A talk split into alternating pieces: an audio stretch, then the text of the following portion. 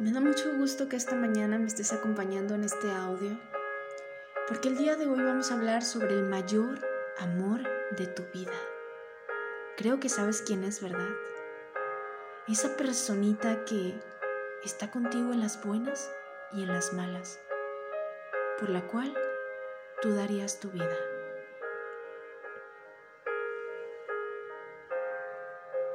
Vengo a reunirme, decirte lo siento, tú no sabes lo encantador que fue.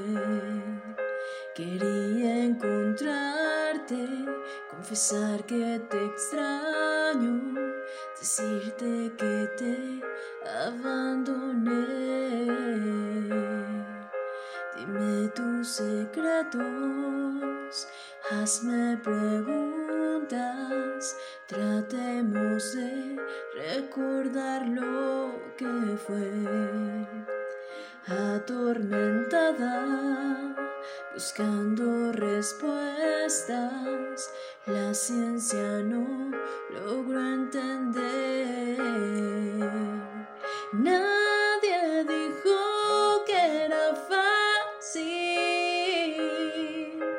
Nadie dijo más allá. El día de hoy te quiero regalar una brújula. ¿Sí sabes qué es una brújula?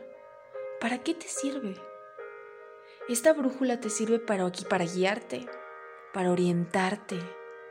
Consiste en tres puntos. Yo te garantizo que si sigues al pie de la letra esta brújula, tu vida va a cambiar, pero sobre todo la de los la de tus hijos, la de tu esposo, la de tu esposa, la de toda tu familia. Es difícil, sí, pero no es imposible. Yo quiero invitarte a que te eches un clavado en tu vida personal, principalmente en esa etapa de la infancia, y quiero que te preguntes tres cosas. La primera, ¿fueron buenas tus experiencias? La segunda, ¿crees que tu hijo merezca que le transmitas la mayor parte de experiencias malas vividas? La tercera, ¿te sientes capacitado para ser mamá o papá? Si te sientes capacitado, déjame decirte que el 80% de la población no estamos capacitados para ser mamá o papá. ¿Por qué? Porque estamos en la era de los padres fundidos. Mamá, ¿Juegas conmigo?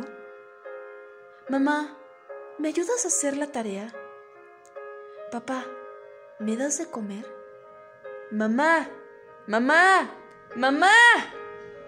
Y estamos ocupados en otras cosas, haciéndole entender a nuestros hijos que hay cosas más importantes que ellos. Y lamentablemente eso se queda guardado en su inconsciente.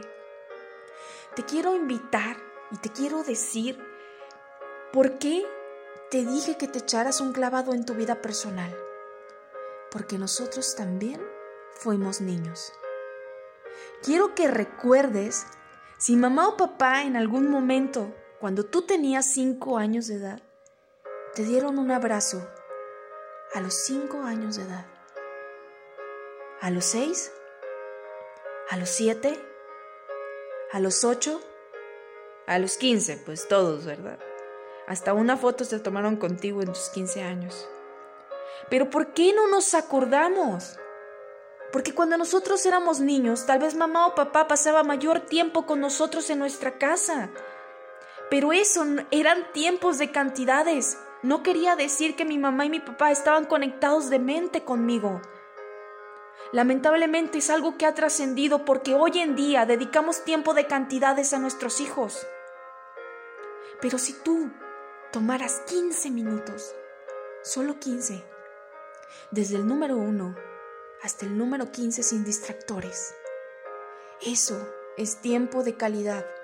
Y el día que tu hijo se encuentre en tu etapa, en tu edad, y que le pregunten, ¿te acuerdas cuando tu mamá y tu papá te dieron un abrazo a los 5 años de edad? A los 6, a los 7, a los 8, a los 15, a la edad que sea. ¿Qué crees que va a responder? Sí, sí me acuerdo. ¿Por qué? Porque fue tiempo de calidad la que tú le regalaste. No dejemos que trascienda. ¿Sabías tú que de los 0 a los 5 años de edad todo lo que viva tu hijo es irreversible? Todo, absolutamente todo. Es cuando ellos están formando su carácter. Nuestros hijos nacen como una hoja en blanco. Nosotros vamos escribiendo en esa hoja en blanco lo que queramos que ellos sean.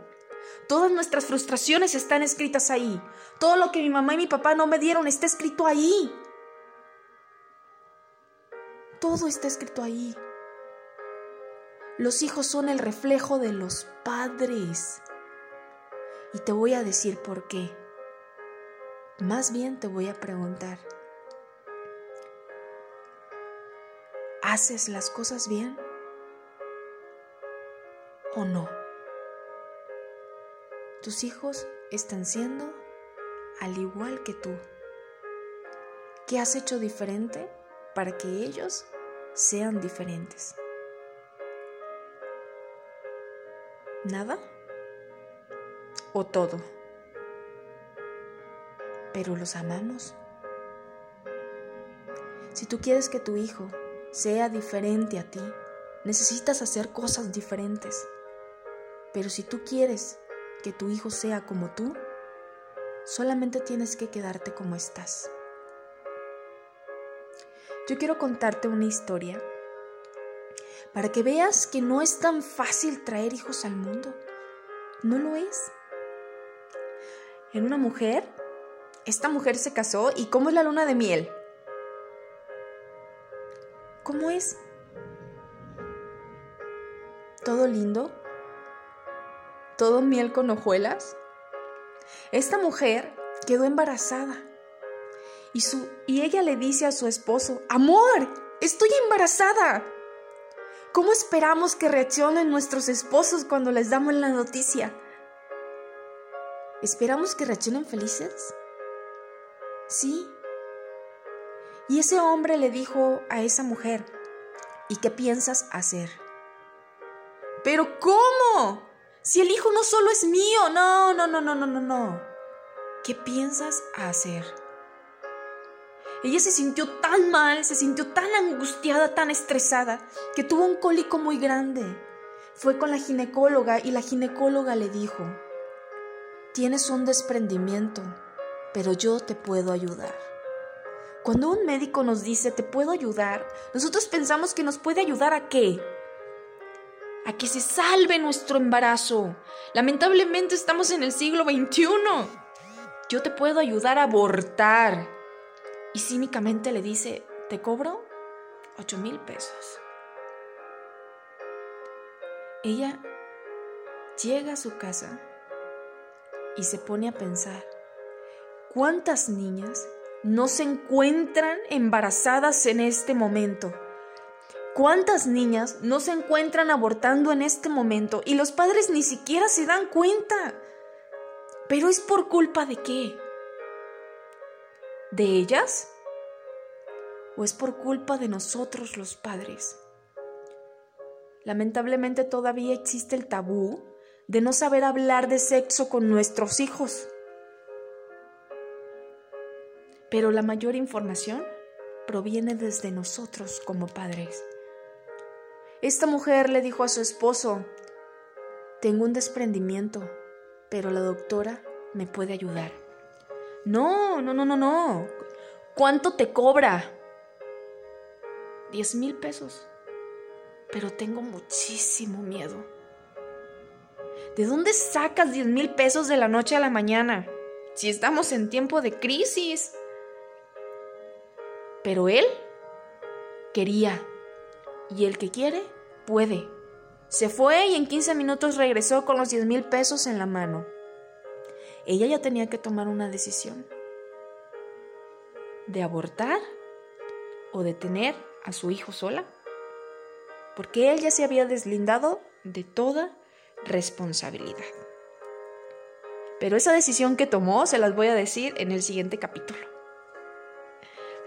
Continuando con los seres de patrones de conducta, nosotros vamos copiando comportamientos, copiamos actitudes, copiamos formas de vestir, tonos de cabello, formas de hablar, es el peor, el lenguaje. ¿Qué es lo que copiamos? Yo quiero preguntarte cuál es el significado de la palabra léxico. Ponle en tu mente, escríbela en tu mente, léxico, ¿qué significa? Es la forma en la que hablamos, es nuestro vocabulario. Pero si ya la pusiste en tu mente, yo quiero que le grites la L y le pongas la M. Y quiero que me digas qué es lo que dice. Ya no dice léxico, ¿verdad? Ahora dice México. ¿Y sabes qué es México? Súbete para arriba, métete para adentro, salte para afuera, te vas a caer para abajo, muchacho. Límpiate los pieses, límpiate las narices. Eso es México.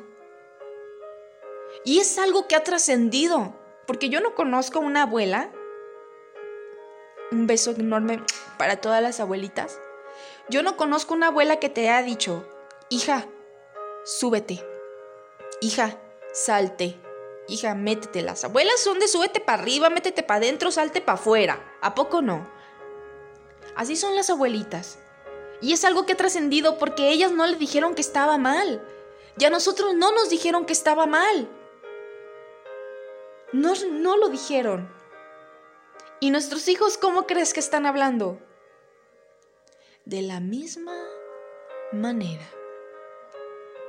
Yo quiero que te toques el corazón si tú quieres que tu hijo sea mejor que tú. Si quieres que sea mejor que tú, ya te lo dije. Tienes que hacer cosas distintas. Pero si quieres que sea igual que tú, quédate como estás. Al principio te pregunté, ¿sabes quién es el amor de tu vida? ¿Sabes si lo amas tanto como para dar tu vida por él? ¿Sabías que amor no es un sentimiento? Amor es una decisión rodeada de emociones. Cuando tú te casas o cuando tú estás con tu pareja, tú decides estar con esa persona. Y porque estás rodeada de una emoción. Pero cuando tú sabes que vas a ser mamá o papá, solamente estás rodeada de emociones, pero ¿cuándo empiezas a decidir? ¿Estás dando a tus hijos tiempo de cantidades? ¿No puedes jugar con ellos porque te desesperan? ¿No puedes platicar con ellos porque te desesperan? ¿Qué es lo que esperas? Que tus hijos esperen de ti en un futuro. ¿Qué es? Necesitas hacer cosas diferentes. Acuérdate cuando te lo entregaron. ¿Te acuerdas? Cuando te lo dieron enredado en una cobijita y que andabas viendo y buscando a ver si no le faltaba una manita, un piecito, que no hallabas dónde ponerlo para que no se lastimara. ¿Y ahora qué pasa? ¿Lo haces a un lado? ¿Y por ser como eres, lo culpas? ¿Por ser rebelde, por ser caprichoso, por ser llorón? ¿Porque no te obedece? ¿Por eso lo culpas? Acuérdate que es tu reflejo. Ese pequeño no tiene la culpa de nada. Y hoy que estamos en crisis, y hoy que estamos en pandemia, lo primero que quieres hacer es mandarlos a la escuela porque ya no los aguantas contigo. No sabes disfrutar de un momento con tus hijos. ¿Por qué? Porque en realidad jamás, jamás, jamás lo has disfrutado tanto como dices. Hay que ser sinceros. La sinceridad viene desde tu congruencia. Si tú eres congruente con lo que piensas y con lo que dices, entonces si eres sincero. Implica acciones. Puedes decir una cosa, pero no lo vas a hacer. Y tus hijos todo eso lo van resintiendo. Valóralos, ámalos, Quiérelos. Esas personitas no decidieron ser inyectados por tus creencias limitantes. Ellos no decidieron tal vez la crianza que les estás dando ahorita. Tú no decidiste esa crianza, ni decidiste tener tus creencias limitantes. Cambia esos paradigmas. Cámbialos a favor del bienestar tuyo y de toda tu familia. Te mando un abrazo enorme y un gran beso y de verdad te invito a que trabajes con tus hijos la inteligencia emocional junto contigo.